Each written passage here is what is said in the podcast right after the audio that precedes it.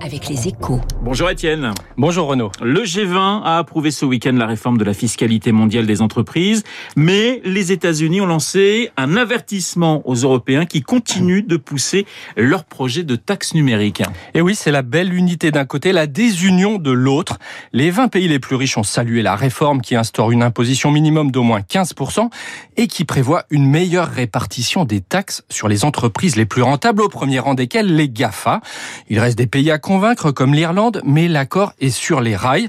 Voilà pourquoi Washington demande aux États qui avaient lancé leur propre taxe numérique de les suspendre, ce que devrait faire la France d'ici la fin de l'année. Seulement voilà, l'Union européenne s'apprête, elle, à présenter un nouveau projet de taxe numérique qui hérisse évidemment la Maison Blanche. La secrétaire au Trésor Yannette Yellen, qui se rend aujourd'hui à Bruxelles, met en garde ses homologues pas question de taxes discriminatoires pour les entreprises américaines, sinon c'est toute la réforme mondiale qui pourrait capoter. Étienne, pourquoi l'Europe s'obstine-t-elle? Alors, il y a deux explications. D'abord, la réforme de l'OCDE n'instaure pas une véritable taxe sur les GAFA. Les Européens vont certes récupérer davantage de recettes.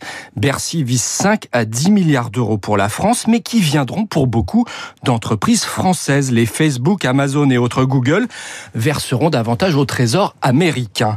L'autre explication, c'est que cette taxe GAFA européenne doit servir à rembourser le plan de relance de 750 milliards d'euros. Et les 27 n'ont pas du tout envie de mettre la main à la poche. La Commission prépare donc une taxe plus large sur les ventes en ligne qui ne frapperait pas que les GAFA, mais des entreprises de toute taille. Pas sûr cependant que cela suffise à rassurer Washington, d'autant que l'autre recette prévue pour le plan de relance, la taxe carbone aux frontières, est aussi dans le collimateur des Américains.